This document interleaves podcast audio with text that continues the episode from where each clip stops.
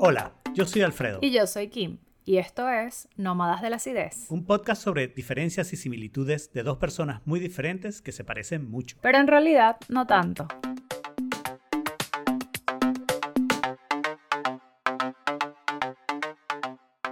Bienvenidos a el bono de avances médicos de Nómadas de la Acidez. Patrocinado por dos no profesionales de la salud.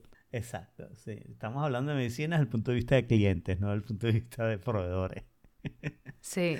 Y la pregunta ganadora esta vez es si en algún momento de tu vida pensarías en dejar de recibir tratamientos médicos.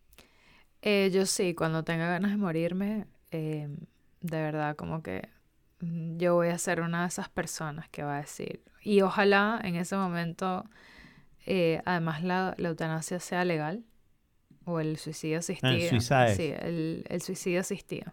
Eh, En Suiza es crear una cámara con un gas que te acuestan, parece una cosa de spa.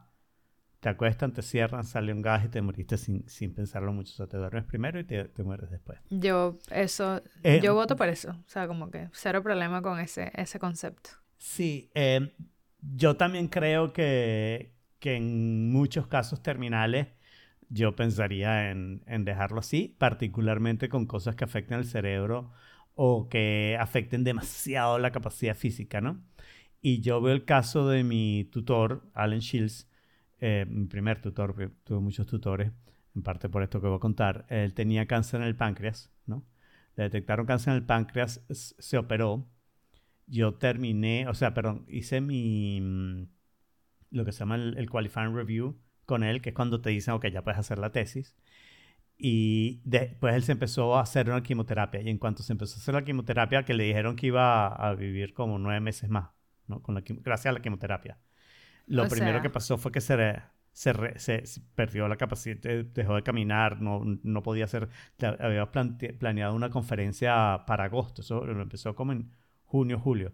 Habíamos planeado una conferencia para agosto, como para que él diera como su última conferencia, pensando, bueno, y la, lo tuvo que dar otro profesor, Donald Sarson, porque Alan Shields ya, ya no podía dar la conferencia, ¿no? Y él fue una sola de las veces en silla de ruedas, no sé qué, y a los pocos meses se murió. Fue algo así como tres meses en vez de los nueve. Y yo pensé, incluso si me dijeras, con quimioterapia van a ser estos tres meses, pero como lo vi a él, versus un mes, como estaba justo antes de la quimioterapia, Yo prefiero el yo mes. hubiera elegido el mes. Sí. Exacto, yo hubiera elegido el mes seguro, ¿no? Y la otra cosa con la que yo sueño, que cada vez lo veo más imposible, ¿no? Pero a mí me gustaría morirme en mi casa, ¿no? O sea, eh, Bueno, pero ya compraste el apartamento, ya te puedes, legalmente te puedes morir ahí sin que nadie te diga nada.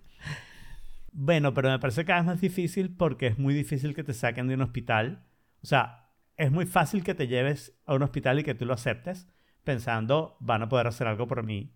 Y que una vez que no pueden hacer algo por ti, que tú tengas la fuerza o tus familiares tengan la fuerza para decir, no, no, pero él quiere irse de aquí, no sé qué. O sea, ese proceso de decisión, que es una de las cosas que me parece difícil esta pregunta, desde ahora es muy fácil decirlo, ¿no?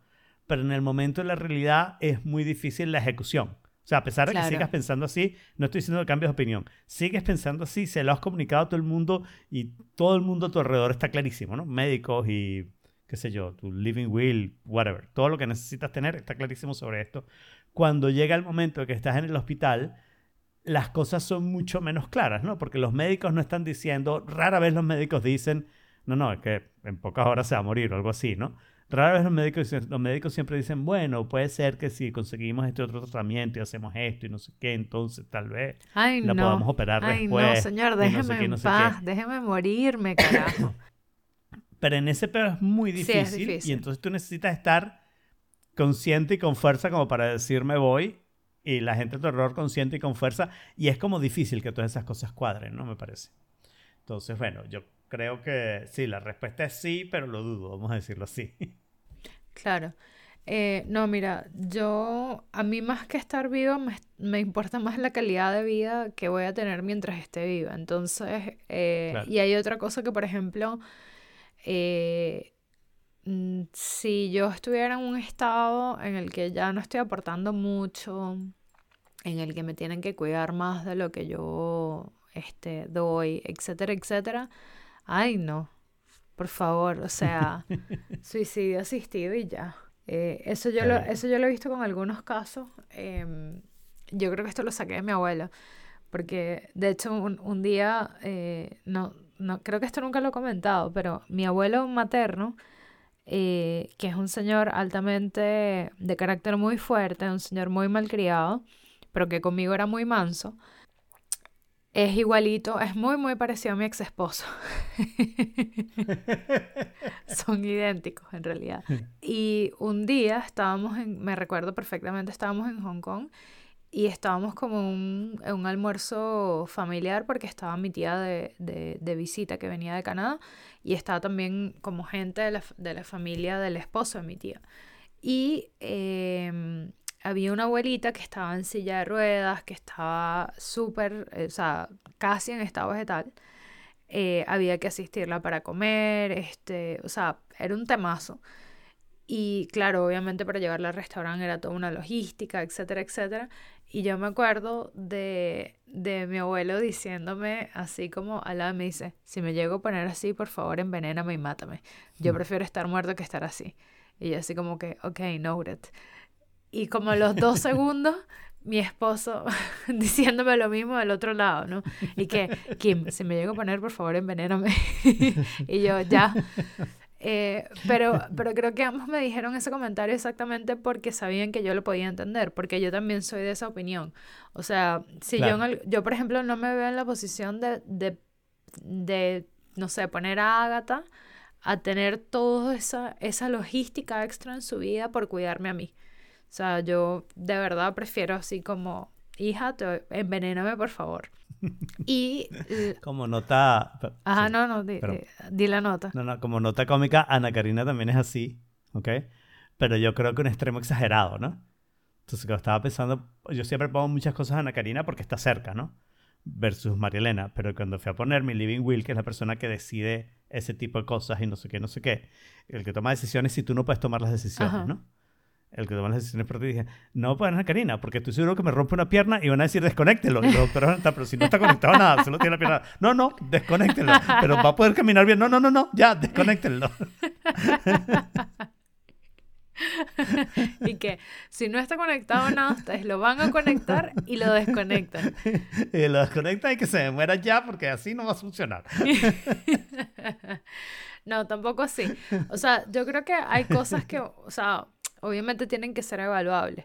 Pero yo, yo sí creo que hay un mínimo de calidad de vida que tú y que los demás tienen que tener, ¿ok? Sí. Y, y, por ejemplo, yo estaría abierta a, o sea, digamos, a mí me da cáncer, o sea, viendo, viendo el, el caso de, de, tu, de tu tutor, si a mí me diera cáncer y me mandaran a hacerme una, una quimioterapia, o sea, que me va a poner así, yo en realidad lo que optaría sería por eh, tratamientos paliativos, o sea, que por ejemplo el mes que me quede o los dos meses o los tres meses que me queden eh, sean llevables y que me sienta bien. Evitar el dolor. Ajá, exacto. Y que en algún momento me muera versus hacer la quimio de esa forma y tener tres meses más, pero tres meses que sean horribles. Sí, sí, y, y hay dos cosas que tú has mencionado que son importantes. Primero es cuál es tu calidad de vida aceptable eh, para ti y segundo para los demás, qué tanta molestia aceptas causarle a los demás, ¿no? Y a quiénes de los demás, porque para mí esa parte de decir, no, mis hijos que me cuiden o no sé qué, no sé qué, eso está negado absolutamente.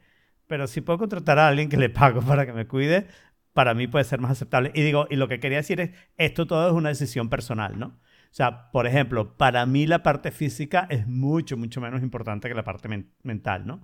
Y en todo esto, cada vez que digo esto, siempre recuerdo a una tía abuela mía que mm, en ese momento tenía 96 años, ¿ok? Que todo el mundo que le llegaba le decía, pero tú estás magnífica, tienes la mente bien y no sé qué. Y ella decía, ¿qué coño me sirve tener la mente bien si estas piernas de mierda no me llevan a ningún lado? Totalmente. claro. Y, y yo en eso, sí, si yo fuera un cerebro conectado a internet, ¿ok? Eh, con un lugar alquilado donde yo pago renta y no estoy molestando a nadie, yo estaría feliz. Eh, lo que a mí me preocupa es eh, cómo llegas a saber cuál es la situación en la que vas a estar antes de ser demasiado, antes de que sea demasiado tarde. Claro, esa, esa es la parte que yo eh, como que iba a hacer como el, el doble clic en eso, porque, o sea, yo podría, si yo tengo a alguien contratado que me pueda ayudar a hacer las cosas y yo lo puedo gerenciar, perfecto. Pero si después, si Agatha tendría que gerenciar a esa persona y se vuelve un burden para ella, ahí prefiero lo otro. Eh, y también tiene que ver, no sé, yo en ese sentido soy, mm, no, no sé si soy demasiado capitalista, pero yo sí es como lo que consumes versus lo que produces. O sea, mm. si ya llega un momento en el lo único que yo estoy haciendo es consumiendo recursos, no, no tiene mucho, mucho sentido que esté viva.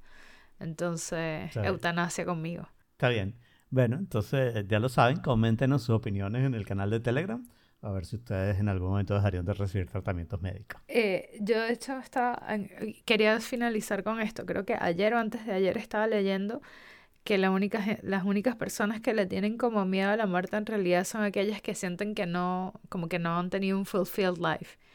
Y tal vez en este momento digo eso porque, bueno, estoy relativamente joven pero no sé si en ese momento ahí diga como cambie de opinión y diga no, si quiero ver nietos o algo así, no sé. Claro. Pero bueno, está bien. Eso. Bueno, nos despedimos entonces hasta el próximo episodio. Salimos cada dos semanas. Pueden suscribirse en su aplicación favorita, los links están en nómadasácidos.com y mantenerse en contacto con nosotros a través de nuestra cuenta de Instagram Nómadas Ácidos. No sean tan básicos.